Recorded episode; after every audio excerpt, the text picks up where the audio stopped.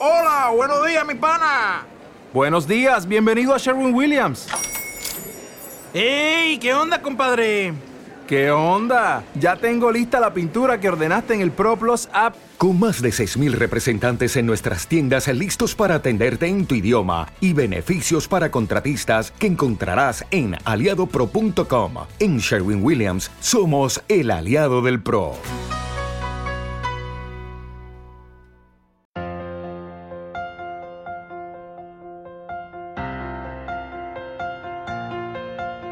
Menudo cafecito que tenemos hoy. ¿Y si dijera que son mucho más que pechos? Y empezarás a hacerte ya, pero madre mía, Rosa, ya me traes un tema de sexual. Pues hombre, sexual, sexual, sí, porque tiene que ver con el sexo, pero no con el sexo erótico que tú estás pensando, sino con el sexo de la propia persona, que ahí va la identidad. Y es que hemos traído a una profesional para que nos hable de un tema muy importante del cual no nos educan. Y te puedo asegurar que no nos educan porque siendo médico habiendo especializado en medicina de familia y en medicina de urgencias, nunca nadie me enseñó a qué tenía que ver con la lactancia. Por eso vamos a hablar de pechos, porque la lactancia es sumamente importante y sobre todo ya no solo para las mujeres, sino también para que sepan cómo pueden hacer un acompañamiento de las parejas, eh, pues a sus parejas en sí que están lactando e incluso para todas aquellas dudas que nunca les han contado de la obligatoriedad, de la exigencia. Bueno, ahí tenemos a una profesional que nos lo va a contar absolutamente todo. Ella es directora de Dulacta, em, una formación en el que llevan 10 años trabajando con profesionales y con madres para que aprendan algo tan básico que nos tendrían que haber enseñado casi casi desde pequeñines como la lactancia, la lactancia materna para poder saber qué es lo que podemos hacer. Así que os presento, como no, a Pilar Martínez. Muy buenas, Pilar. Bueno, encantada de estar aquí contigo y bueno, vamos a hablar de tetas, ¿no? Claro, porque fíjate, eh, hay como muchísimas dudas que todo el mundo te pregunta, desde tamaños, lactancia, sí, no, cosas positivas, todo el mundo puede. O me imagino que estarás recibiendo miles de acompañamientos, pero vamos a empezar primero por una pregunta que me parece básica, es ¿por qué no enseñarlo? Porque fíjate que he tenido tres hijos. Eh, nunca me explicaron ni siquiera dentro de ser matrona, siendo médico, eh, habiendo estado en la matrona, nunca me dijeron. Eso sí, cuando nació mi hijo, todo el mundo me dijo qué es lo que no tenía que hacer, incluso enfermeras que pasaban por la planta, es me decían, tú no sabes. Y mm, teniendo las cosas bastante bien colocadas y un desarrollo personal bastante alto, ¿no? Eh, superando la media, que diría el otro, me sentí la más inútil del mundo. Claro, es que en realidad no nos enseña nadie, ni nos enseñan como madres, y las madres confiamos en que los profesionales sanitarios ya nos dirán, ¿no? ¿Qué tenemos que hacer? Pero es que los profesionales sanitarios tampoco nos enseñan en la universidad. Tú eres médico, no te enseñaron, yo soy farmacéutica, menos. Imagínate, a nosotros nos explicaban la leche artificial y cómo se preparaban los biberones, pero la lactancia materna, pues que es lo mejor y ya, a la tira. Y, claro, pues nos encontramos con que es un conocimiento que no, que está flotando. ¿A quién pertenece? ¿A los ginecólogos, a las matronas, a los pediatras, a las madres? ¿A quién? Pues a todos un poco. Y entonces, como flota, pues nadie lo asume.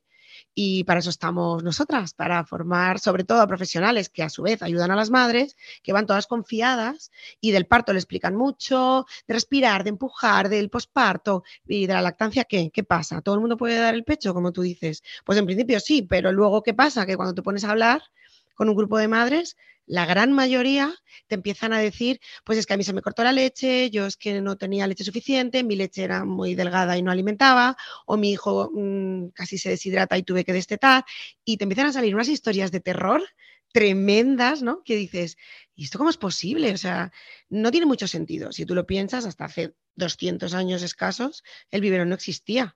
Y de hecho, eh, los primeros 100 años de la existencia del biberón casi mejor los borramos de la historia porque básicamente morían todos los niños que lo tomaban. O sea que era 100% de muerte. sí.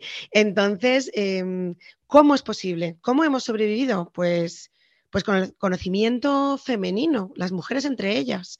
Eh, las madres enseñaban a las hijas, las abuelas veían, eh, las mm, mujeres jóvenes veían amamantar a sus hermanos, a, otra gente y les salía de forma instintiva. Hoy en día, incluso en sociedades no tan occidentales, ¿no? como podemos ser nosotros, mm, lo normal es dar el pecho, no existe otra opción y no tienen ni tantos problemas de dolor, ni de mastitis, ni de grietas, ni de mierdas que tenemos aquí, ni muchísimo menos, ¿no? O sea, no piensan en ningún momento, no, es que seguramente no voy a tener leche, es que eso no se les pasa por la cabeza, o sea, ¿Cómo que no? Claro que sí. ¿Para qué sirven las tetas? Pues para dar el, para dar el pecho.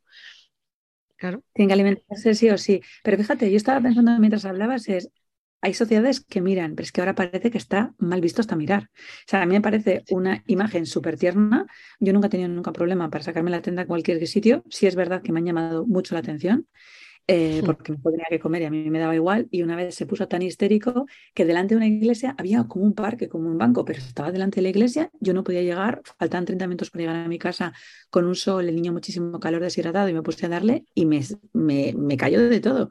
Entonces, aunque a mí me guste poder ver la lactancia, creo que no todo el mundo, ¿cómo podemos de repente aprender cuando ves que alguien se está dando el pecho y ya de repente hay una manta que yo a veces pienso si el niño nos achicharra para poder respirar, porque entre el calor Además, es que ya no ves, o sea, es por mucho. pero eso, pero esto, esto que comentas, básicamente lo que nos pasa es que somos una sociedad súper reprimida en realidad, sexualmente. Bueno, mejor lo sabes tú que yo mil veces, ¿no? Eh, la glándula mamaria, su función es producir leche para el bebé. Punto pelota. Lo, otro, eh, la función erótico-festiva es maravillosa, pero es secundaria. Sin embargo, parece que se nos ha olvidado y, y que solo pensamos en las tetas para erotizar.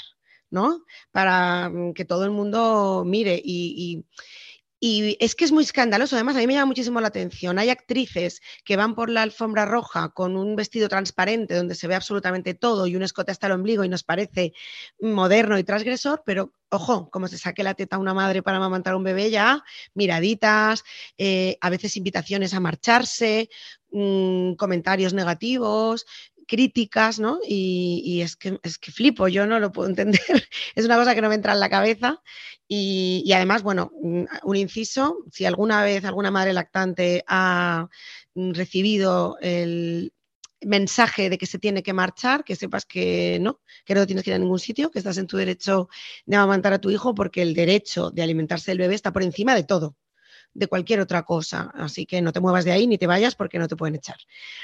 Entonces, pues eso, que, es un poco la sociedad esta, tan reprimida que tenemos y tan, no sé, es, muy feo todo, pero vamos, no hay nada más natural y, y, ver, o sea, para conseguir ver la teta de una madre que estaba amantando, ya tienes que fijarte mucho y como darte la vuelta un poco, porque realmente la cabeza del niño lo tapa todo. O sea, que es que, ¿cómo eres tan enfermo, ¿no? De intentar ver ahí algo y que te parezca feo o, no sé, o, no sé, o sucio, porque lo dicen, ay, qué asco, no sé qué. ¿Qué asco? ¿Qué, asco tú que ves algo feo aquí, ¿no? O sea, no lo entiendo, no lo entiendo. Los niños tienen que alimentarse y hemos dicho que todas las tetas pueden ser válidas, pero no sé si es por el tipo de educación que nos dan, empieza a escucharse que a lo mejor me dices que son todo leyendas. Si tienes mucha teta, será que vas a producir más. Si no tienes teta, es que no va a tener leche suficiente. Y ves a gente que teniendo mucha teta no sale todo lo suficiente y gente que tiene muy poca, que yo le he visto chorrear, chorrear. ¿eh?